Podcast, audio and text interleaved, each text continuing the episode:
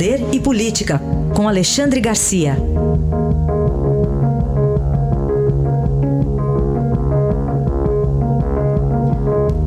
Oi, Alexandre, bom dia. Bom dia, Carolina.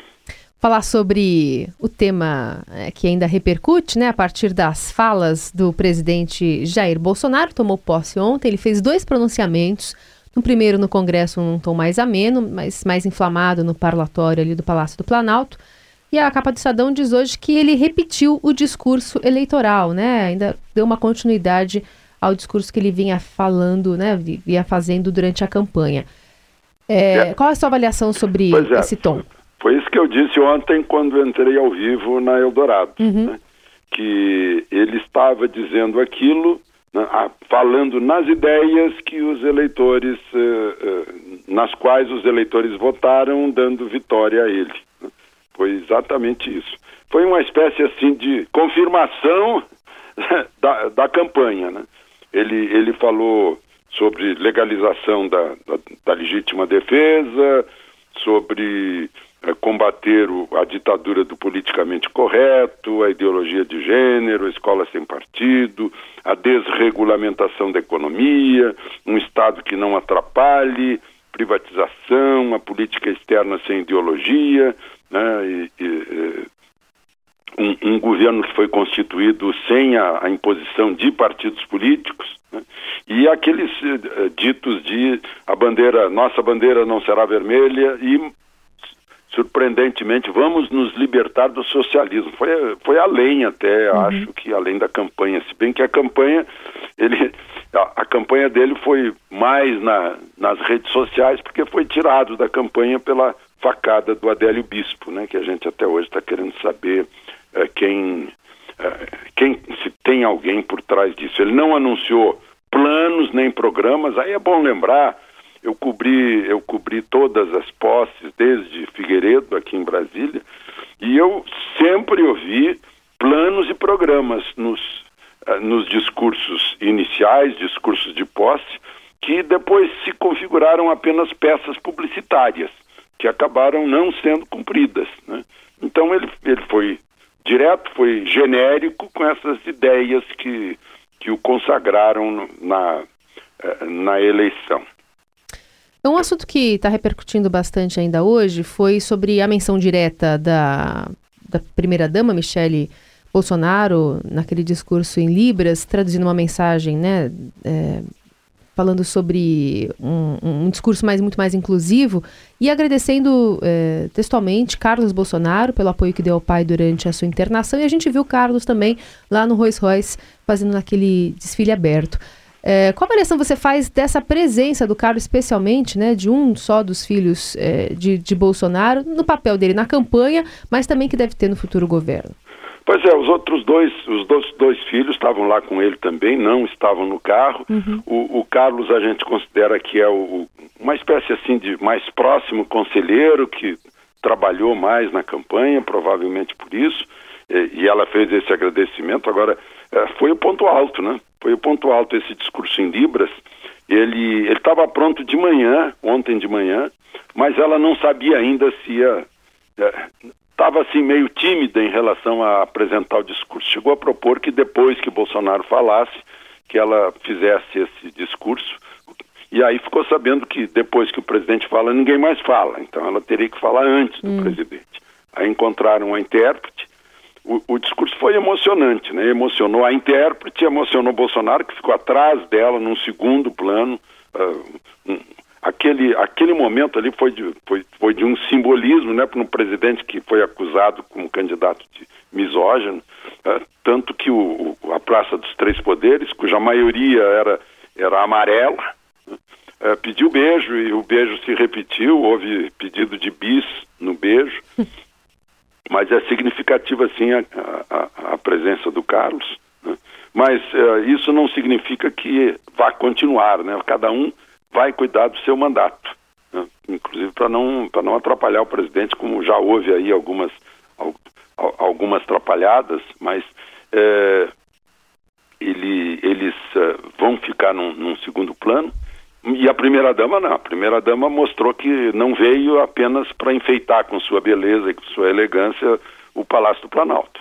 Veio para trabalhar por, por deficientes, conforme ela anunciou, e está plena de, de vontade de fazer isso, e o presidente está dando força para ela. Né? Eh, se eu perguntasse para as pessoas, eu estava lá no Palácio do Planalto, depois no Itamaraty, e as pessoas todas se manifestando que foi o ponto mais emotivo, mais emocionante uh, uh, do, do, do, dia da posse, o discurso da Michelle. Né? Uhum. Surpreendeu a muita gente.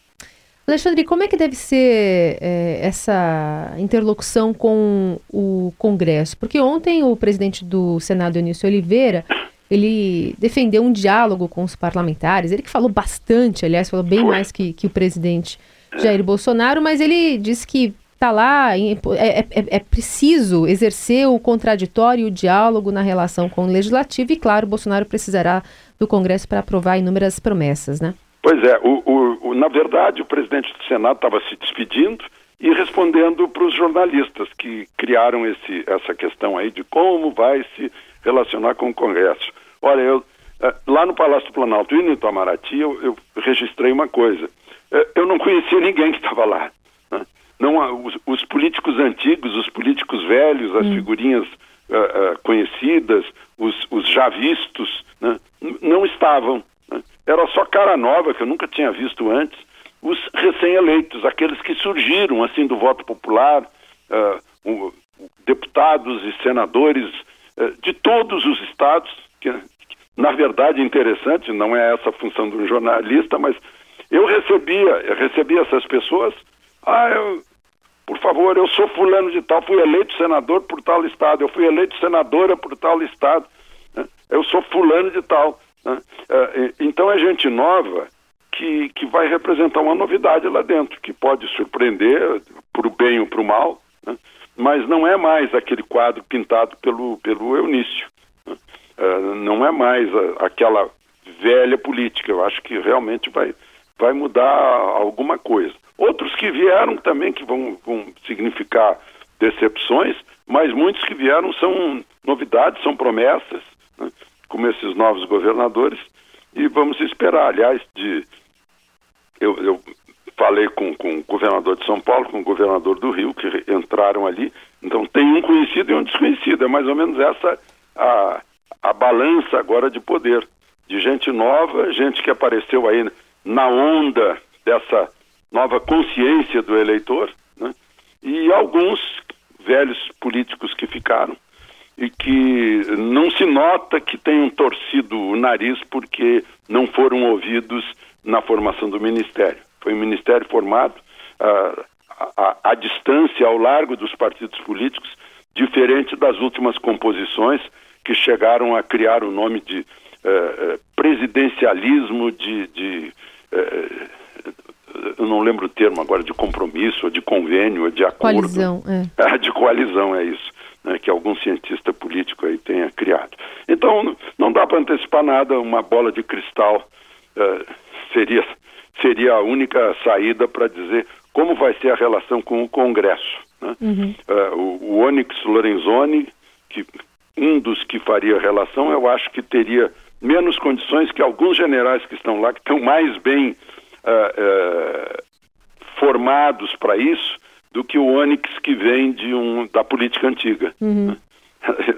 Por é. isso que eu acho que nós uh, podemos ter surpresas, para bem ou para mal, mas enfim, algo diferente. Né? Eu, eu, ontem dizia lá no, no Itamaraty e no, e no Palácio do Planalto para as pessoas que vinham conversar, dizia assim, olha, é o primeiro dia de um, de um novo tipo uh, de governo, talvez um novo, tomara que seja um novo tipo de Brasil também, que uh, ressurge das cinzas né, como, como o Fênix, para, enfim, uh, usar bem o seu imenso potencial e, e dar mais felicidade aos brasileiros e mais uh, riqueza para o país. Só para terminar contigo, queria ainda é, colocar aqui na conversa um, um olhar aqui sobre quem estava é, criticando né, o, o, governo Temer, porque, aliás, o governo de Bolsonaro, porque teve um boicote lá do PT, do PCdoB, de alguns partidos da oposição que não foram até a cerimônia. Mas se a gente observar os discursos dos governadores eleitos, por exemplo, no Nordeste, é, eles foram empossados e evitaram abrir confronto direto né, com o novo governo federal.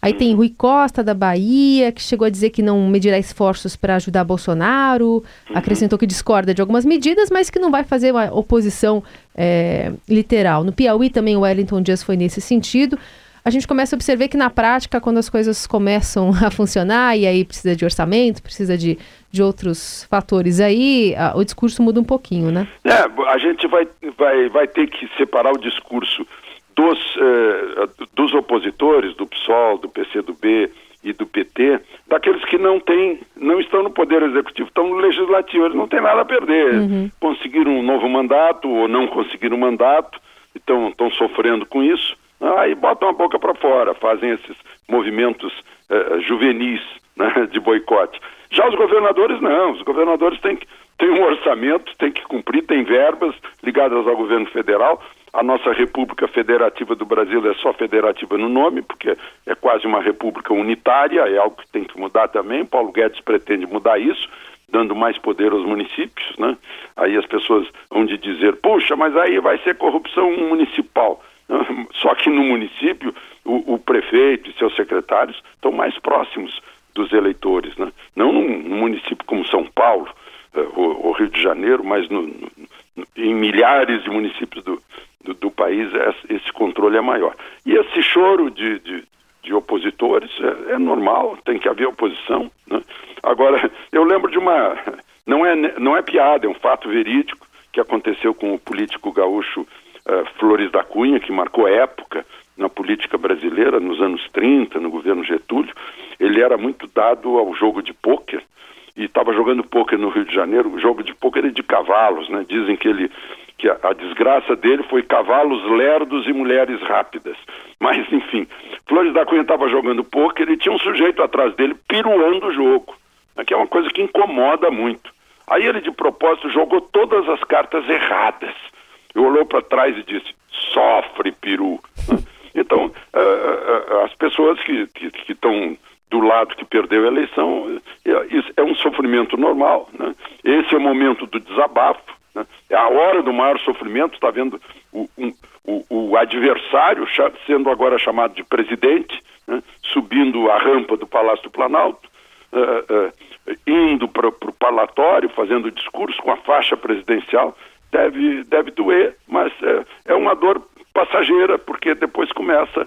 Né, o Brasil está tá recomeçando hoje, é, daqui a pouco se troca também lá no, no parlamento, no, no, Congresso Nacional, começa, começa a nova vida, e aí a gente vai acompanhar, vai observar, vai criticar, vai, vai comentar, vai interpretar. Esse é Alexandre Garcia conosco aqui no Jornal Dourado, fazendo essa análise de um dia bastante cheio lá em Brasília. Obrigada, viu, Alexandre? Até amanhã.